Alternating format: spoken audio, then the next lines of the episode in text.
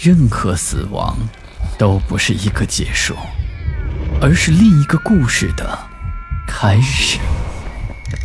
操纵这一切的是飘在背后的幽灵，还是隐藏在人心的恶鬼？欢迎来到霸天鬼话。晚上好，我是霸天。今天要给大家讲的故事叫做《庙中的泥人》。村里的老辈常说：“七八岁狗都嫌，九岁还有大半年。”这个意思就是，七八岁的小男孩的时候啊，是最讨人厌的，连狗都嫌弃；九岁呢，还有大半年。意思就是，这孩子到十岁往后啊，就变得懂事儿了。这一天下午，小篱笆村的张大彪正在和媳妇儿田里干活。大彪一不小心擦破了手，这媳妇儿就让他回家休息。回到家之后，看到八岁的儿子小虎正在院子里玩泥巴，捏了一些小猫小狗在地上晒着，看着还有模有样的。大彪一时兴起。自己的童心也被勾了起来，他甩甩手上的血，忘记了疼痛，就走过去陪儿子玩。要说这大彪，他小时候捏这玩意儿可是同龄人中最好的，于是就给儿子捏了一个带血迹的泥人。大彪捏出来的虽然不说是栩栩如生，但是和小虎捏出来的作品相比，那可算是精品了。这可把儿子高兴的不得了。流着亲鼻涕，撒着欢就跑出了院子，就去找小伙伴们显摆去了。这事儿过后，大彪也没往心里去。这转眼间三四个月就过去了。这天晚上，大彪刚睡下，迷迷糊糊的就感觉有人在推他。这睁眼一看，发现炕边上站着一个满面慈祥的老头，在他的身后还有一个瘦小伙子。两个人见大彪醒来，那个瘦小伙子就对大彪拱了拱手。虽然不认识，但是大彪还是赶紧起身还礼。大彪还完礼，便问：“二位这是有什么事儿啊？”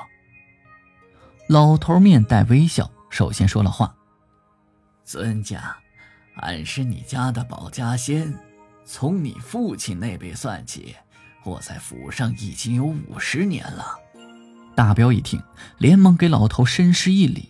那老头伸手相搀，依然笑着说：“孙家不必多礼，安享府上的香火多年，积自己功德，保你家平安，自是两利。”老头说完这话之后，又回头指着那个瘦小伙说：“这位啊，是咱胡家营盘里的信使，今天晚上来咱这里。”有一事要和尊家你商量一下。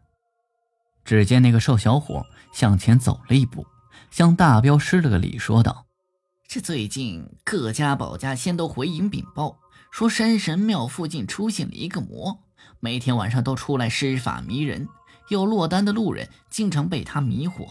虽然不曾伤人性命，但是也是弄得人心惶惶。这营里前几日派出来的探马打探，问他姓名。”他说：“他姓张。”瘦小伙说到这里停了一下，抬头看了看那个老头子。老头将手一挥，瘦小伙接着说道：“后来俺们再询问他，这才知道是令郎在跟路人开玩笑。”大彪听完之后，这头摇得跟拨浪鼓似的，一个劲儿的摆手：“不不不，这肯定不可能！俺家儿子才八岁。”他只是个孩子，再说了，他也不会什么法术呀。瘦小伙听完之后，又接着说：“可可可可是，这是他亲口说的。不过这一来他并没有犯什么王法，二来又可能是咱胡家银盘里的尊家，所以这事儿俺们并没有处理。这今晚来府上，就是想听听尊家您的意思。”老头打断了瘦小伙的话，让他先回去。接下来这事儿就由他和大彪来商量。瘦小伙听之后，给大彪和老头行了一个礼，然后回头就走了。瘦小伙走了之后，老头见大彪不解，就接着说：“咱们营里的探马呀，是不会弄错的。尊家，您不妨亲自去探个明白，这也许是善缘呐。”说完之后，老头用手一推，大彪一惊就醒了过来。原来刚才做了一个梦。早晨起来，大彪反复的想着昨晚的梦，因为那个梦实在是太真实了。难道真的是自家的保家仙显灵？想来想去，大彪决定今天晚上亲自出去转转，看看那个魔会不会迷自己。转眼。到了晚上，黑漆漆的。为了防身，大彪扛了一把锄头就出了门。走出村子大概有三里路，再往前可就要进山了。就在这个山口处，有一座不大的山神庙，庙旁边有一棵两人都抱不过来的大树，而那个瘦小伙说的，应该就是这附近了。月亮慢慢的升了起来。趁着月色，大彪在附近转悠着，希望自己也能被迷上，好看看到底是什么东西在作祟。可是，他在这附近转悠了半天，什么也没有发现，于是就想着范围再扩大点可是此时，大彪觉得有些不对劲了。他自己走来走去，一直都是围着这个大树十米左右的范围绕圈不过，他察觉到了一点。那就是，似乎感觉自己的右眼看东西有些模糊，好像有个黑影在自己的右边，他的身体就不由自主地向右拐，所以一直围着大树转圈。后来，大彪索性就停下了脚步，蹲在地上不走了。他想仔细辨认一下那个黑影究竟是什么。那个黑影见大彪不动弹，就在他身边忽左忽右的，跟自己玩上了。仿佛是在挑逗大彪，而大彪呢，此时越看这个黑影越熟悉，好像自己真的在哪儿见过呀。这会儿，这个黑影蹦蹦跳跳、忽左忽右的自己玩，不会说话，也不像要害人的样子，但是对大彪很好奇，很亲切。哎呀，我可想起来了！正在蹲着的大彪忽然想到了什么。一声嚷嚷，一拍大腿就站了起来。那个黑影似乎被吓着似的，立刻就没了踪影。第二天一大早，大彪就将儿子小虎给喊醒，问他自己给他捏的那个泥人放在哪儿了。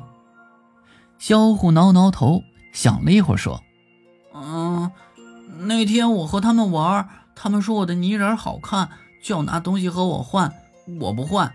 后来……”后来我就把它藏到庙旁边的树上了，好，就在那个喜鹊的窝里。听到这儿，大彪是想明白了，于是拉着儿子就来到了山神庙。小虎爬上树，在喜鹊窝里找到了那个泥人，拿下来一看，这个泥人和昨天晚上的那个黑影一模一样。于是，大彪就揣着泥人和虎子回到了家里。到了家之后。就把泥人放在了仙堂的供桌上，又点上香，轻声的说道：“抱歉，是大彪疏忽了，让各位仙家惊扰了。今天这魔物抓住了，请仙家们处理吧。”大彪说完，向自家的保家仙的牌位拜了三拜。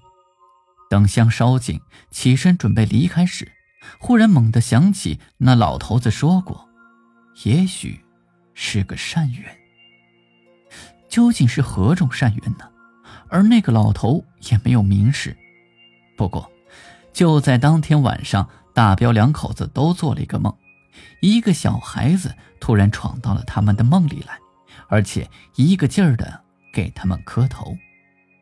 再后来，大彪的家里就添了一个大胖小子。好了，今天的故事就讲到这里。我是孙霸天，听完故事记得点亮右下角的小红心，欢迎订阅、关注、打赏，给霸天更新的动力。午夜论奇案，民间言怪谈，这里是霸天鬼话，我们下期再见。